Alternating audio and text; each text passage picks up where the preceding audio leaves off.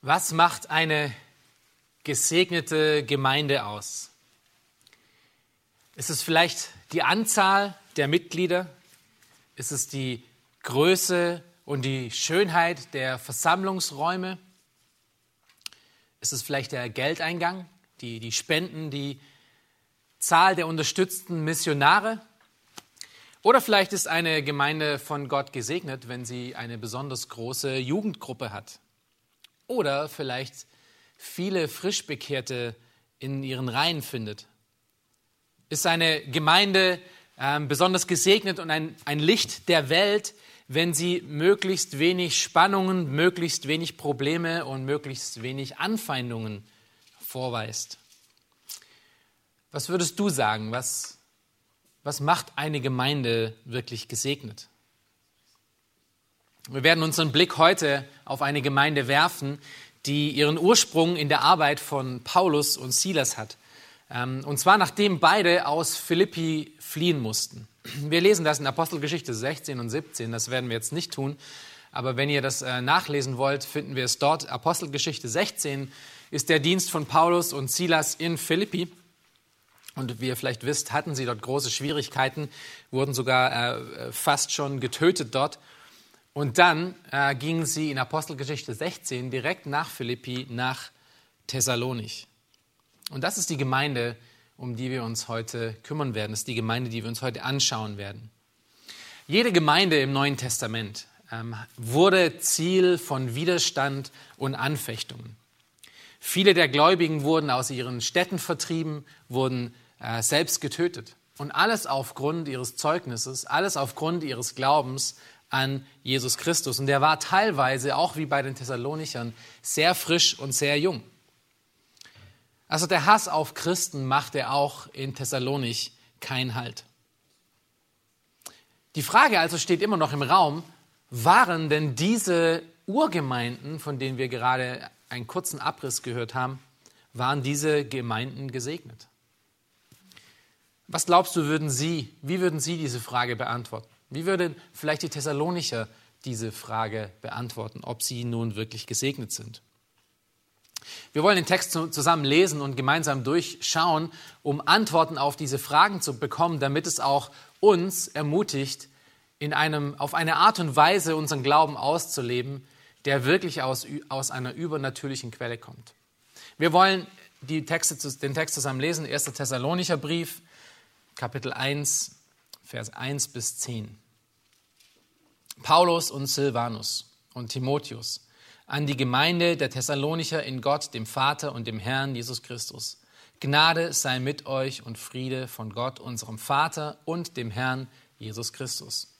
Wir danken Gott alle Zeit für euch alle, wenn wir euch erwähnen in unseren Gebeten, indem wir unablässig gedenken an euer Werk im Glauben, an eure Bemühungen in der Liebe und euer standhaftes Ausharren in der Hoffnung auf unseren Herrn Jesus Christus vor unserem Gott und Vater.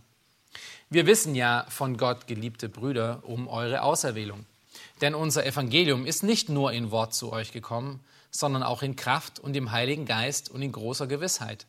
So wie ihr auch wisst, wie wir unter euch gewesen sind, um euretwillen.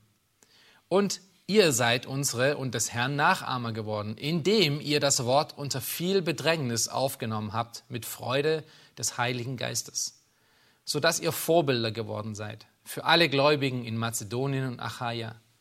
Denn von euch aus ist das Wort des Herrn erklungen, nicht nur in Mazedonien und Achaia, sondern überall ist euer Glaube an Gott bekannt geworden, so dass wir es nicht nötig haben, davon zu reden.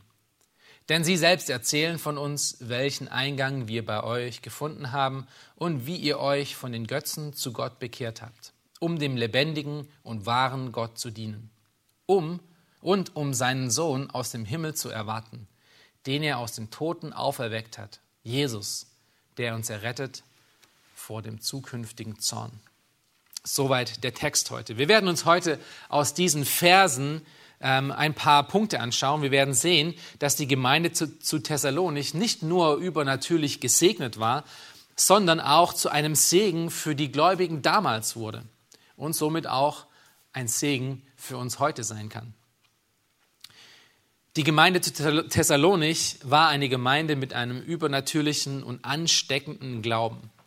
Denn dieser Glaube hatte zwei Dinge ganz besonders. Und das sind die zwei Punkte unserer Predigt heute, die wir uns anschauen wollen. Erstens besaß dieser Glaube eine übernatürliche oder übernatürliche Tugenden. Wir werden drei davon sehen. Dieser Glaube besaß erstens übernatürliche Tugenden. Das sehen wir in den Versen zwei bis drei. Und zweitens sehen wir, dass dieser Glaube auch einer übernatürlichen Berufung folgte. Das ist der zweite Punkt, das ist in den Versen 4 bis 10. Also wir sehen, dass dieser Glaube der Thessalonicher, der so vorbildlich ist, erstens eine, äh, von übernatürlichen Tugenden geprägt ist und zweitens von einer übernatürlichen Berufung berufen ist. Lass uns gleich den ersten, den ersten Punkt anschauen. Ein übernatürlicher und ansteckender Glaube besitzt übernatürliche Tugenden. Nun, die Frage hast du dir vielleicht immer noch gestellt, wie komme ich denn darauf, dass gerade diese Gemeinde unter Verfolgung ähm, eine Gemeinde ist, die gesegnet ist, die von Gott gesegnet ist? Lass uns hier erstmal ein paar wichtige Beobachtungen in den Vers 2 machen. Schaut euch den Vers 2 zusammen an. Und schaut, was Paulus hier sagt. Er sagt hier, wir danken Gott alle Zeit für euch wenn wir euch erwähnen in unseren Gebeten. Paulus dankt Gott für diese Gemeinde. Das Wort, was hier als Dank übersetzt wird, ist im Sinne von Lobpreis genannt. Paulus und Silas und, und Silvanus und all die Mitarbeiter verfielen in Lobpreis gegenüber Gott, sobald sie in ihren Gebeten an die Thessalonicher dachten. Ist das nicht Grund genug zu denken, dass diese Gemeinde gesegnet ist? dass die Apostel selber Gott danken für diese Gemeinde? Ich denke, ich denke ja. Aber das Wichtigste kommt hier noch. Ich möchte, dass wir das wirklich sehen hier und dass wir das wirklich beobachten. Wem dankt denn Paulus hier und wem dankt er nicht? Er dankte nicht den Thessalonichern. Paulus schrieb nicht, wir danken euch alle für alles das, was ihr getan habt. Nein, Schaut euch den Vers nochmal an. Was steht da? Wir danken Gott für euch alle. Anders ausgedrückt sagt Paulus, wir danken Gott für alles, was er in euch und aus euch und durch euch und mit euch gemacht hat. Gott ist der Urheber aller guten Dinge, die wir bei den Thessalonichern sehen. Sie haben somit eine übernatürliche Quelle. Sie haben übernatürliche Tugenden. Das, was wir dort gleich sehen werden, was die Thessalonicher ausmacht, das ist nicht aus ihnen selber entsprungen. Das ist aus Gott entsprungen in ihnen. Das ist wirklich ein sehr, sehr wichtiger Punkt. Und der ist wirklich sehr wichtig, weil wir öfters Predigten hören könnten und auch vielleicht heute denken könnten, wir sollten alle wie die Thessalonicher sein. Es geht aber nur in der zweiten Linie um die Thessalonicher. Wir können nicht die Thessalonicher sein. Wir können nicht David sein, wir können nicht Paul sein, wir können nicht Abraham sein. Das geht nicht, weil wir wir sind und du du bist. Wir leben nicht in der gleichen Zeit wie sie. Aber wir können dieselbe Kraft von demselben Gott, der auch in ihnen wirkt, auch in uns sehen.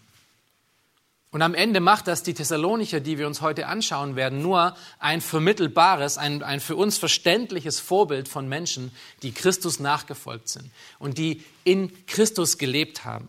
Das ist wirklich wichtig zu sehen. Also wenn ihr etwas heute versteht, versteht bitte nicht, dass wir wie die Thessalonicher sein sollten oder dass wir die Thessalonicher sein sollten. Wir sind es nicht. Aber lasst uns auf die Tugenden schauen, die Gott gewirkt sind in ihnen, weil derselbe Gott, der in den Thessalonichern wirkt, wirkt auch in dir, wenn du im Glauben stehst. Schau dir den dritten Vers an. Hier gibt Paulus den ersten Grund für seinen Lob und Preis. Wir lesen zusammen. Indem wir unablässig gedenken an euer Werk im Glauben und eure Bemühungen in der Liebe und euer standhaftes Ausharren in der Hoffnung auf unseren Herrn Jesus Christus vor unserem Gott und Vater. Das hier sind die drei Tugenden, die wir finden in Vers 3. Das Wort in dem, was wir hier sehen am Anfang von Vers 3, gibt den Grund für den Dank äh, von den Aposteln gegenüber Gott an. Und dieser Grund, wie ich schon sagte, sind die drei Tugenden, die wir hier finden. Und das ist zentral für das Verständnis von dem, weshalb diese Gemeinde für uns ein Vorbild ist. Wir sehen diese drei Tugenden. Erstens Werke im Glauben, zweitens Bemühungen in der Liebe und drittens Ausharren in der Hoffnung. Nun, bevor ich ganz kurz hier auf diese Tugenden eingehe, vielleicht ist euch etwas aufgefallen in diesen drei Tugenden. Es kommen drei Worte vor, die wir noch öfters in der Schrift sehen. Habt ihr sie gesehen?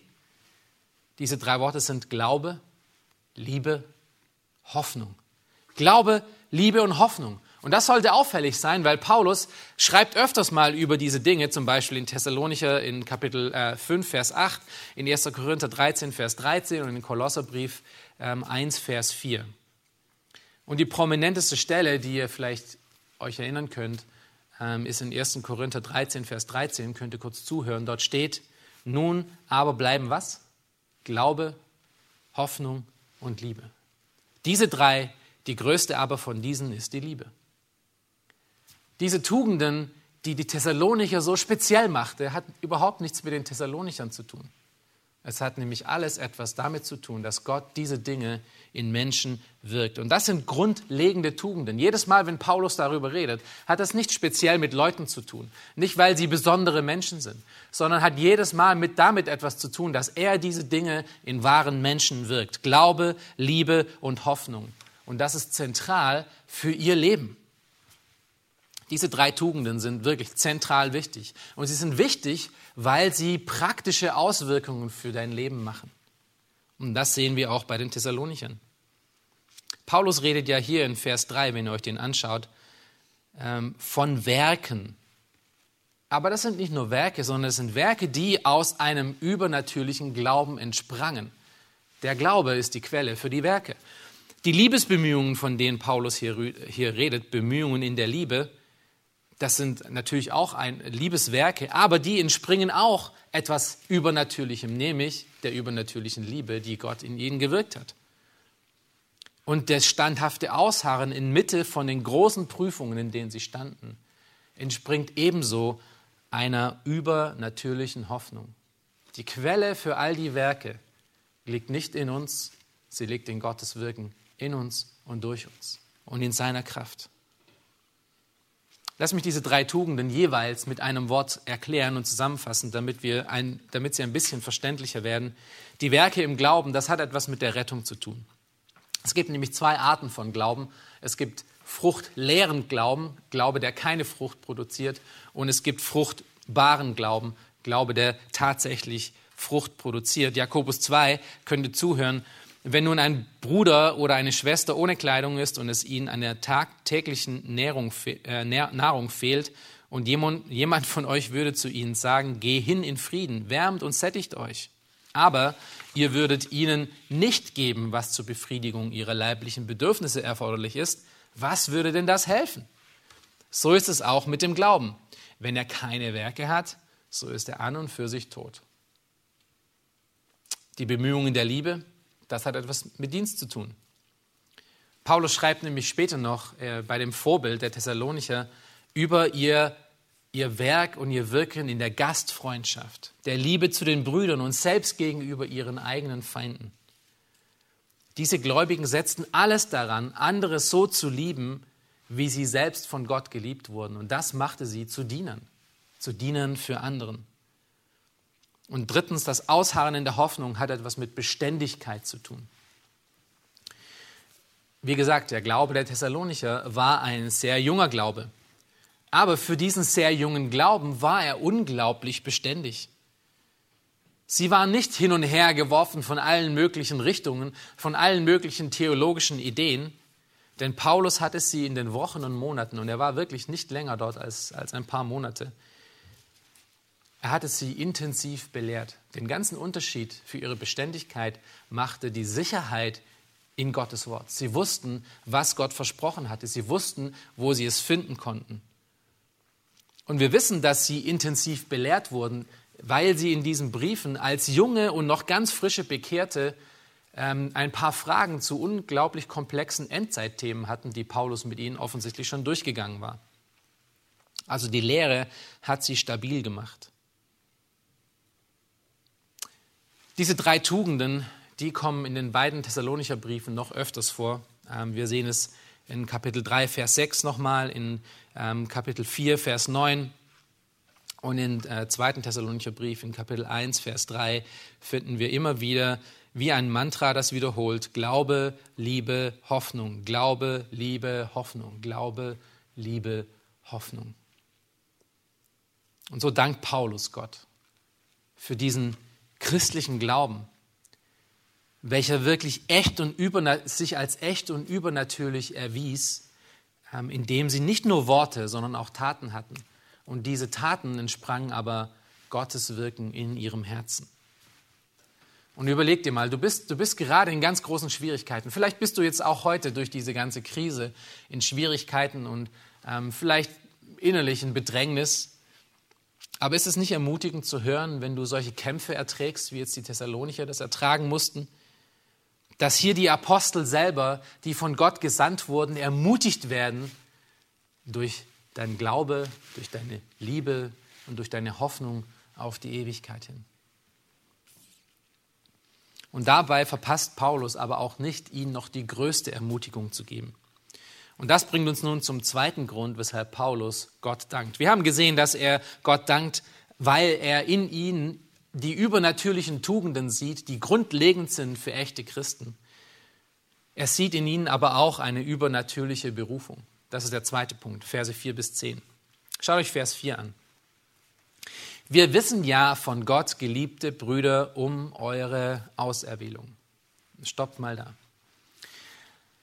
In diesem Vers hier spricht Paulus gleich zwei grundlegende Wahrheiten an, welche die Thessalonicher immer vor Augen haben sollten. Das, die erste ist, dass sie nämlich von Gott geliebt sind. Und die zweite Wahrheit, die sie vor Augen halten sollten, ist, dass sie von Gott herausgerufen, abgesondert, ausgewählt sind.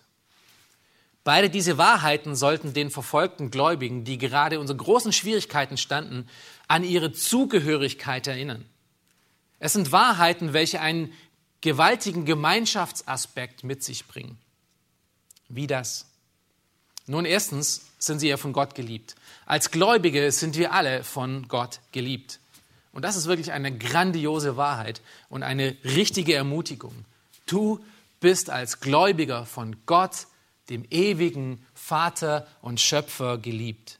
Wenn du im Glauben stehst, wenn du dein Leben Jesus Christus wirklich als Erlöser und Erretter gegeben hast, wenn du geglaubt hast und nicht nur mit deinem Mund, sondern auch in deinem Herzen und ihn bekannt hast, dann liebt Gott dich.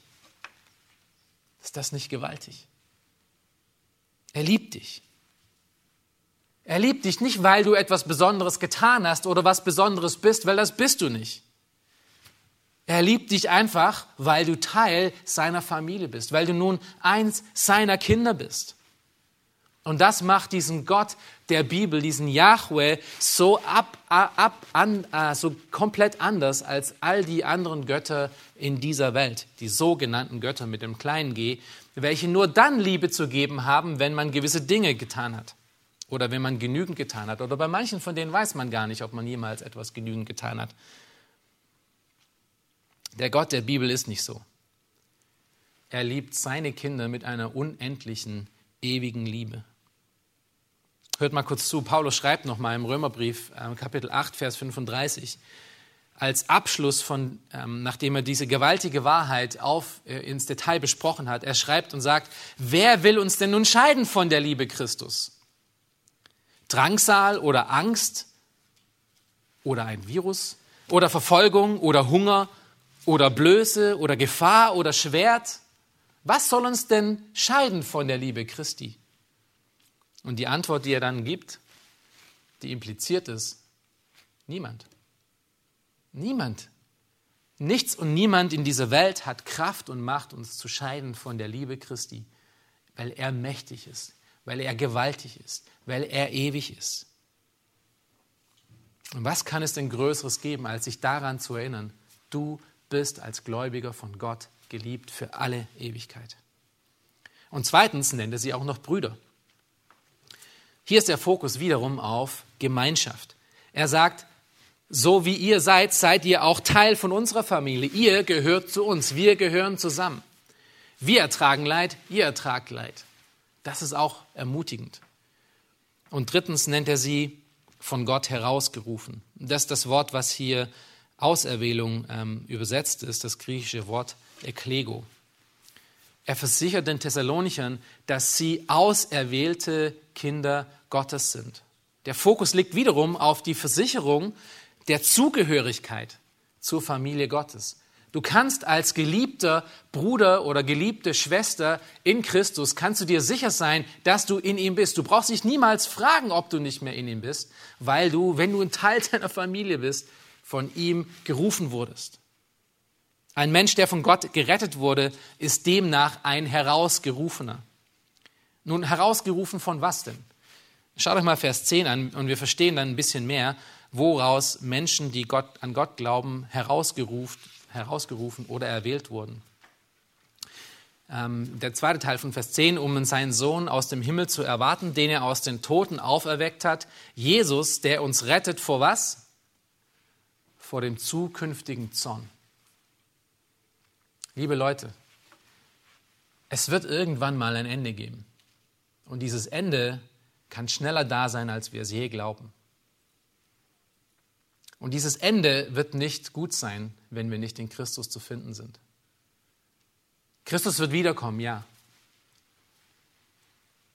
Aber ob du nun als Feind oder als Freund vor ihm stehst, macht nun dein Glaube jetzt und hier aus. Christus wird wiederkommen als Richter für diejenigen, die nicht an ihn glauben. Und als auserwählte Kinder Gottes sind wir herausgerufen worden, um dieses Gericht nicht mehr durchlaufen zu müssen. Wir sind herausgerufen worden aus diesem kommenden Zorn. Wir sind abgesondert worden davon. Und der einzige Grund, weshalb das so ist, schaut euch Vers 10 nochmal an, der einzige Grund, weshalb das so ist, hat nichts mit unseren Werken zu tun. Es ist einzig und allein Jesus. Einzig und allein Jesus. Der einzige Grund, weshalb wir, weshalb wir mit Hoffnung und mit Freude auf diese kommende Zeit sehen können, ist, weil wir Jesus haben und er unser Retter ist. Er hat uns errettet. Er ist der Anwalt. Er ist derjenige, der vor dem Richter Gott stehen wird und sagen wird, der ist unschuldig. Und hier ist mein Leben als Zeichen dafür, dass er unschuldig ist. Aber es geht hier um noch mehr. Paulus gibt nun den Grund an, weshalb er sicher sein kann, dass die Thessalonicher wirklich von Gott geliebt sind. Vielleicht fragst du dich das auch manchmal. Vielleicht fragst du dich, ich weiß nicht, bin ich wirklich von Gott geliebt? Ich habe so meine Zweifel manchmal, die habe ich auch, wenn ich meine Werke anschaue. Aber Paulus ist sich sehr sicher, dass die Thessalonicher, die auch keine perfekte Gemeinde waren übrigens, das sehen wir noch, dass die Thessalonicher wirklich geliebte Brüder und Schwestern waren, erwählte. Schaut euch Vers 5 an. Er gibt hier den Grund dafür. Und dieser Grund wird mit diesem Wort denn eingeleitet. Denn unser Evangelium ist nicht nur im Wort zu euch gekommen, sondern auch in Kraft und im Heiligen Geist, in großer Gewissheit, so, so wie ihr ja auch wisst, wie wir unter euch gewesen sind, um euretwillen. Er ist sich sicher, dass sie herausgerufene Brüder, auserwählte Kinder Gottes sind, weil das Evangelium in einer übernatürlichen Kraft bei ihnen einschlug. Er erinnert sie daran, dass diese rettende Botschaft, die sie gehört hatten, sie wirklich errettet hat. Das Wort Gottes hat sie wirklich umgeändert. Es hat ihre Richtung in ihrem Leben vollkommen geändert. Paulus und Silas waren gerade dem Tod in Philippi entkommen, Apostel, entkommen, Apostelgeschichte 16, und mussten dann nach Thessalonich und hatten dort genauso viel heftige Gegenwehr wie vorher. Aber anstatt sich zurückzuziehen, was taten sie? In Mut und in Überzeugung, mächtige Überzeugung, große, mit großer Gewissheit standen sie vor den Thessalonichern, trotz dieser ganzen Bedrängnis. Und sie predigten das Wort. Und Gott verwendete das und drehte diese Herzen von den Menschen, die alle Sünder waren und die alle Gott hassten, zu, machte sie zu Menschen, die ihm folgten. Menschen kamen zum Glauben. Und nicht, weil Paulus und Silas so eine Macht hatten, nicht, weil sie so eine tolle Präsentation und so elegant waren. Paulus sagt übrigens noch, dass er in Schwachheit predigte. Also er war, es war wirklich nicht seine Eleganz. Menschen kamen zum Glauben, weil wie wir hier gerade gelesen haben, weil der Geist Gottes durch das Wort Gottes in toten Menschen, in toten Herzen wirkte und diese zu neuen Menschen machte. Paulus schreibt davon in 2. Korinther 5, 17, das könnt ihr dann mal nachlesen, dass es Gott ist, der die Herzen erneuert. Und das ist die Kraft des Evangeliums.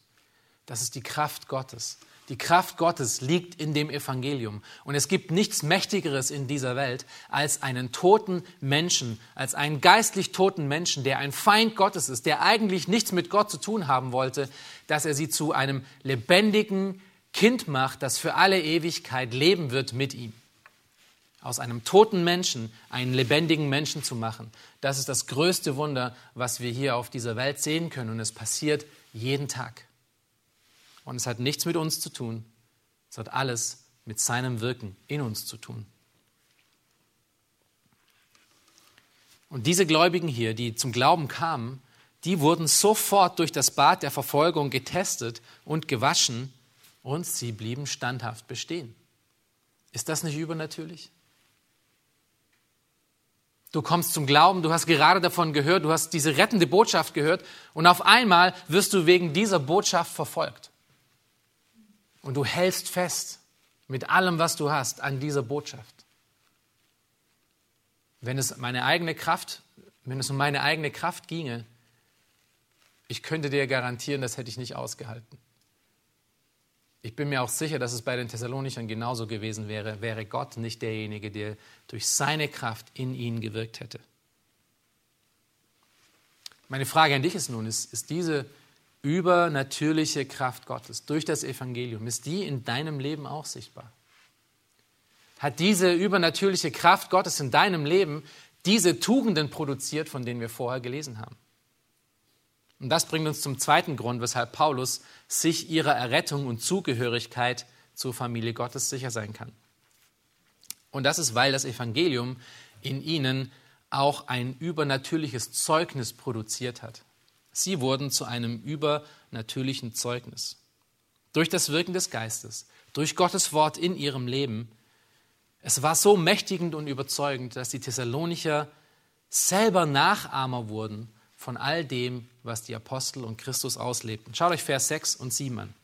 Und ihr seid unsere, Nach, unsere und des Herrn Nachahmer geworden, indem ihr das Wort unter viel Bedrängnis aufgenommen habt, mit Freude des Heiligen Geistes sodass ihr Vorbilder geworden seid für alle Gläubigen in Mazedonien und Achaia. Das Wirken, das mächtige Wirken von Gott durch den Heiligen Geist in ihrem Herzen machte sie nicht zu Urlaubern, machte sie auch nicht zu Duckmäusern, sondern machte sie zu Nachfolgern und Nachahmern. Schaut euch Vers 6 und 7 nochmal an. Wen ahmten sie denn danach? Habt ihr es gesehen? Sie ahmten Paulus und Silas und den Herrn Jesus Christus nach. In was? In Bedrängnis. Auch sie wurden verfolgt. Jesus Christus wurde getötet. Paulus und Silas und der Großteil der Apostel wurden alle getötet für ihren Glauben. Aber was, was so ein Unterschied in ihnen macht, genauso wie bei Paulus und bei all den anderen, ist eben dieses übernatürliche Wirken Gottes in ihrem Herzen. Denn das produzierte Freude in der Bedrängnis. Gib Acht darauf, dass es nicht Freude wegen der Bedrängnis ist. Ja, das sind keine äh, Sadomachisten, sondern das sind Freude in der Bedrängnis. Freude in der Bedrängnis, Freude trotz Bedrängnis. Obwohl all diese Dinge um sie da waren, hatten sie ganz große Freude, weil sie nämlich auf Jesus schauten, weil sie auf Gott schauten, weil sie in ihrem Herzen und in ihrem, in ihrem Verstand sahen, dass das Evangelium wirklich wahr war und daran haben sie sich festgehalten. Es kommt eine Ewigkeit, es kommt eine Zeit, da kommt ein Himmel und ein neues, ein neues Leben, an dem Versprechen halte ich mich fest. Jesus Christus ist für mich gestorben. Gott liebt mich. Ich bin in seiner Familie. Daran halte ich für alle Ewigkeiten fest. Und das gibt ihnen die Kraft, um im Bedrängnis beständig zu sein und, und, und gerade zu stehen. Freude in Bedrängnis, das ist eine übernatürliche Gabe. Denn niemand freut sich über Bedrängnis. Niemand freut sich über Gegenwehr. Schaut euch nun Vers 8 an. Denn da sehen wir eine zweite Art, wie sie Nachahmer geworden sind. Denn von euch aus ist das Wort des Herrn erklungen, nicht nur in Mazedonien und Achaia, sondern überall ist euer Glaube an Gott bekannt geworden, so dass wir es nicht nötig haben, davon zu reden. Wie wurden sie noch Nachahmer? Nicht nur in Bedrängnis, sondern sie wurden Nachahmer auch in, im Missionarsein, im Jüngermachen, in Menschenfischer, Menschen, Menschenfischer sein. Und das auf so eine überzeugende Art und Weise, dass ihr Glaube an Gott für andere ansteckend wurde. Ihr Hingabe, ihr Mut aufgrund des Evangeliums, mit den Worten des Evangeliums, mit der Liebe des Christi, das wurde ein Vorbild und ein Licht für die Menschen um sie herum. Also in einer ganz kurzen Zeit wurden diese damals ehemals gebrochenen und geistlich toten Menschen eine Ansammlung von Gläubigen, auf welche viele schauen konnten, weil sie einen übernatürlichen und einen ansteckenden Glauben hatte, weil in ihnen Glaube, Liebe und Hoffnung all diese Werke produzierte. Und da der Herr Jesus Christus aktuell nicht auf der Erde ist, um ihn nachzuahmen, sind wir diejenigen, seine Nachfolger, die das repräsentieren sollten, damit andere auch uns nachfolgen können. Nicht uns, nicht weil, weil wir wir sind, sondern weil wir Jesus Christus nachfolgen. Wir sind als Botschafter einbestellt in eine dunkle Welt. Und Paulus schreibt davon, hört kurz zu, Kolosse 1, Vers 27. Und er sagt, jetzt freue ich mich in meinen Leiden. Wiederum nicht wegen seinen Leiden. Er freut sich in seinen Leiden, die ich um euretwillen erleide. Und ich erfülle meinerseits in meinem Fleisch, was noch an der Bedrängnis des Christus aussteht, um seines Leibes willen, welcher die Gemeinde ist. Paulus freut sich, dass er für Christus einstehen kann. Paulus freut sich, dass er ihn repräsentieren kann, für ihn stehen kann in einer Welt, die Christus hasst. Und er tut das und er gibt sich hin mit seinem ganzen Leben und seinem ganzen Mut, weil er weiß, dass andere dadurch erbaut werden. Und das waren auch die Thessalonicher. Sie haben sich nicht vergraben, sie haben sich nicht versteckt in dieser ganzen Bedrängnis sind sie hinausgegangen und haben das Evangelium verkündigt. Genau das Gegenteil von dem, was man erwarten würde. Und das bestätigt Paulus, dass sie tatsächlich von Gott geliebt sind. Das ist ein zweiter Grund, weil sie beständig darin geblieben sind. Zu wissen, dass ihr Leid zur Ehre Gottes beitrug, dass sie anderen Gläubigen ein Vorbild wurde und dass sie damit auch Teil der Gemeinschaft der, der, der Leute, ähm, dass sie auch Teil hatten an der Gemeinschaft mit den Leuten, die alle um sie herum äh, verfolgt wurden. Das machte den Thessalonichern Mut und produzierte auch Freude und deswegen erinnert Paulus sie nochmal daran. Schaut euch Vers 9 und 10 nochmal an. Denn sie selbst erzählen von uns, welchen Eingang wir bei euch gefunden haben und wie ihr euch von den Götzen zu Gott bekehrt habt, um den lebendigen und wahren Gott zu dienen und um seinen Sohn aus dem Himmel zu erwarten, den er aus den Toten auferweckt hat, Jesus, der uns errettet vor dem zukünftigen Zorn. Wir sehen hier vier Aspekte, die Paulus nennt. Äh, erstens, wir sehen hier, ähm, dass sie ein Vorbild für andere waren durch ihre Gastfreundschaft gegenüber den Aposteln, trotz der Verfolgung. Sie, sie hatten wahre und mächtige Buße in ihrem Leben. Es waren Menschen, die wirklich Götzendiener waren, die äh, amoralisch waren. Ja, wir sehen das später in Kapitel 4, wie sie ähm, sexuelle Unreinheiten gefolgt sind. Diese, dieses äh, Thessalonich war wirklich eine, eine Stadt, die ein, ein großes Problem speziell auch mit, mit diesem Thema hatte. Und sie waren radikal bekehrt davon.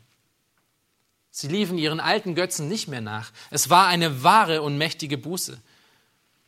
Ihre dienende Einstellung, das dritte, was sie, was sie auch hier sehen konnten, sie dienten Gott. Wir haben es hier in Vers 9 gesehen. Und viertens, und das ist auch der, ein wichtiger Aspekt, das ist das Ende, Vers 10, ist ihre Ausrichtung auf die ewigen Dinge. Und mein Freund, wenn du, wenn du diese Ausrichtung nicht hast, dann lebst du nur für das Zeitliche dann lebst du nur für die Dinge, die hier vergehen und die wie Sand und Staub vergehen. die heute hier sind und morgen weg. Im Hebräerbrief sind die ganzen Vorbilder des Glaubens, von denen wir lesen, Abraham und David und wie sie alle heißen.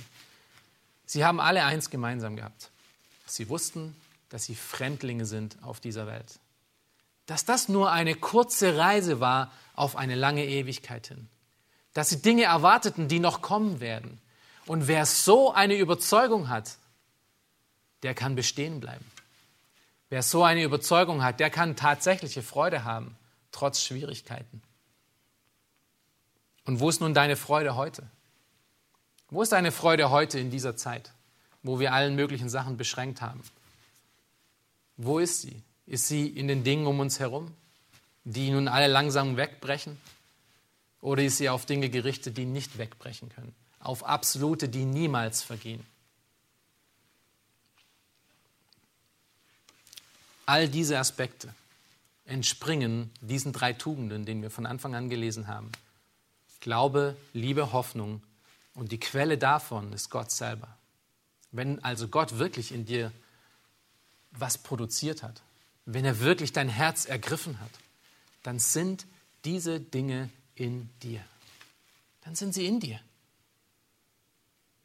Und dann kannst auch du als Teil von einer lebendigen Gemeinde zum Segen für andere werden. Und das ist die Antwort auf die Frage von Anfang. Was macht denn eine Gemeinde gesegnet? Es ist nicht all das drumherum, was wir gerade gesehen haben. Es sind diese drei Tugenden, die wir gesehen haben. Wenn das dich und deine Gemeinde ausmacht, wenn das dich als Gemeindemitglied ausmacht, fangen wir mal so an, wenn es dich ausmacht, und wenn ihr alle hier in dieser Gemeinde, die ihr, die ihr da steht und hier ähm, zusammen anbetet, wenn das eure Herzen ausmacht, wenn sie voller, voller Glaube, voller Liebe, voller Hoffnung auf die Zukunft sind, dann wird auch diese Gemeinde eine gesegnete Gemeinde sein. Egal, was um uns herum passiert, egal wie viele Menschen hier sind, egal wie viele Jugendliche, egal wie viel Einkommen, egal wie viel Leid und all diese Dinge, unabhängig davon, sind diese Tugenden in dir, in deinem Herzen. Und dann kannst du auch Teil werden von einer lebendigen Gemeinde, weil die Gemeinde besteht aus einzelnen Menschen, die du, so wie du und ich. Wir sind alles Bausteine. Wir werden später nochmal davon singen. Wir sind alles Bausteine von diesem, von diesem Gebäude. Das Gebäude existiert nur, weil diese Bausteine auch da sind. Und wenn diese Bausteine diese Tugenden aufzeigen, dann ist dieses Gebäude ein gesegnetes Gebäude. Paulus war hier damit beschäftigt, abschließend den Thessalon die Thessalonicher zu ermutigen. Er sah sie als eine äh, von Gott gesegnete Gemeinde, eben weil er diese Tugenden in ihnen sah. Und er war nicht müde, sie daran zu erinnern, dass das sie ausmachte, um sie zu ermutigen. Und das ist, was wir in Kapitel 4 und 5 sehen. Wir sehen, dass diese, diese Gemeinde keine perfekte Gemeinde war. Ähm, sie hatten noch viel Wachstum vor sich, so wie du und ich auch. Ja, es ist niemals Perfektion, dass der Standard ist, wo wir angekommen sind, sondern der Weg dahin. Wenn wir wirklich von Gott geliebte Kinder und Auserwählte sind, dann folgt diesem Privileg, ein Gottes Kind zu sein, aber auch immer die Verantwortung danach zu leben. Es ist kein Automatismus. Das passiert nicht automatisch. Nur weil Gott in uns seinen Geist gelegt hat, heißt es noch lange nicht, dass wir diese Tugenden auch wirklich ausleben. Da ist das, kommt das wieder rein, was wir ganz oft in der Schrift lesen, ein Aufruf dazu, du musst dementsprechend leben. Du kannst das aber nur, wenn Gott wirklich in dir lebt. Wenn wir wirklich von Gott geliebt und auserwählt sind, dann müssen wir diesem Privileg auch der, die Verantwortung hinzuziehen und danach leben. In Christus. In Christus, der unsere Kraft und unsere Quelle ist, danach leben. Die Tatsache, dass Gott hier gewirkt hat, macht einen echten Gläubigen nicht zu einem passiven Verbraucher. Im Gegenteil, Gott hat dir und mir seinen Geist in unserem Herzen überlassen, damit wir zum ersten Mal in unserem Leben zum ersten Mal die Fähigkeit besitzen, um Gott wohlgefällig zu handeln und zu leben. Und das ist eine Entscheidung, die wir tagtäglich, mit jeder Sekunde, in allem, was wir tun, mit unserem Denken, mit unserem Reden und was auch immer, dass wir daran arbeiten können. Und du hast zum ersten Mal diese Möglichkeit, das Richtige zu tun, weil Gott in dir wirkt. Du machst es aber nicht automatisch. Du musst es tun. Beziehungsweise du wirst es tun wollen. Wenn du wirklich weißt, wer du bist und wer du vorher warst und mit was für einer gewaltigen Liebe Gott dich geliebt hat, dann wirst du das tun wollen. Denn wahre Buße produziert, wird produziert in unseren Herzen, nicht weil wir davon lesen, dass Gott sagt, du musst, du musst, du musst, sondern weil wir wissen, wie geliebt wir sind. Das ist Römer 2. Es ist die Güte Gottes, die uns zur Buße treibt. Du gehörst also nicht mehr dir selbst. Wir können hier nicht gleichgültig bleiben. Lass mich nur mit den Worten des Hebräerschreibers schließen, der uns dazu ermutigt, an dieser großen Gnadengabe, nämlich unserer Rettung, dran zu bleiben und nicht müde zu werden. Hebräer 10, Vers 23 bis 25, das ist unser Text, mit dem wir enden werden. Paulus schreibt hier, lasst uns also festhalten ja, lasst uns festhalten. Lasst uns festhalten am Bekenntnis der Hoffnung. Achtet darauf, wir sehen hier auch wieder diese Triade Hoffnung, Glaube, Liebe. Festhalten am Bekenntnis der Hoffnung, ohne zu wanken. Denn er ist treu, der die Verheißung gegeben hat. Und lasst uns aufeinander Acht geben, damit wir uns gegenseitig anspornen zu Liebe und zu guten Werken indem wir unsere eigene Versammlung nicht verlassen, wie es einige zu tun pflegen, sondern einander ermahnen und das umso mehr, als ihr den Tag herannahen seht. Und wenn ihr mir diese kurze abschließenden Gedanken noch erlaubt, wir sehen diesen Tag auch durch diese Zeit herannahen, nicht wahr? Wenn wir ein bisschen über die Endzeit in der Bibel lesen, sehen wir, dass das, was wir heutzutage durchgehen, das sind Übungswehen. Vielleicht ist es noch nicht ganz da, aber wir sehen, wie schnell sich alles ändern kann. Wir, wir sehen, wie, wie schnell all diese Umstände passieren können, von denen wir in der Schrift lesen. Manchmal fühlt man sich wie in einem Film. Aber es erinnert uns einfach an die Tatsache, dass das, für was wir normalerweise leben, dieses Leben bis 70 Jahre mit allen, mit Haus bauen und mit Arbeiten und mit Kinder haben, das ist wirklich nur eine ganz kurze Zeit und Jesus Christus kommt wieder. Und wir sehen diesen Tag herannahen und deswegen lasst uns gegenseitig in Glaube, in Liebe und Hoffnung ermahnen, ermutigen und diese Dinge auch ausleben. Amen. Lass mich noch zusammen beten.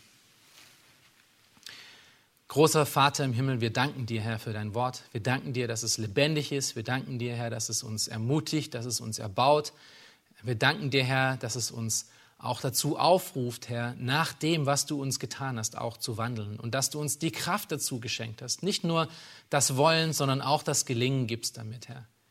Wir danken dir, dass du in unserem Leben gewaltig gewirkt hast und wir wollen dich bitten, dass du uns hilfst, dass unser Leben wirklich das auch widerspiegelt, dass die übernatürliche Kraft, die an unserem Leben gezerrt hat, die uns neu gemacht hat, auch in unseren Werken zu sehen ist, auch in unserer Liebe, auch in unserer Hoffnung, auch in unserem Glauben wirklich Ausdruck findet. Bitte hilf uns, Herr. Hilf uns nicht schlafen, äh, zu schlafen in dieser Welt. Hilf uns nicht nach Materialismus zu streben und nach einem schönen und ruhigen Leben alleine, sondern hilf uns, Herr, dass wir mit Mut und mit Liebe und mit Gnade anderen Menschen gegenüber von dir erzählen. Herr, dass wir auch unsere Kinder auf diese Art und Weise erziehen und ihnen von dir erzählen, dass wir Ehen leben, die zu deiner Ehre sind, die auch in Glaube, in Liebe und Hoffnung getränkt und geprägt sind.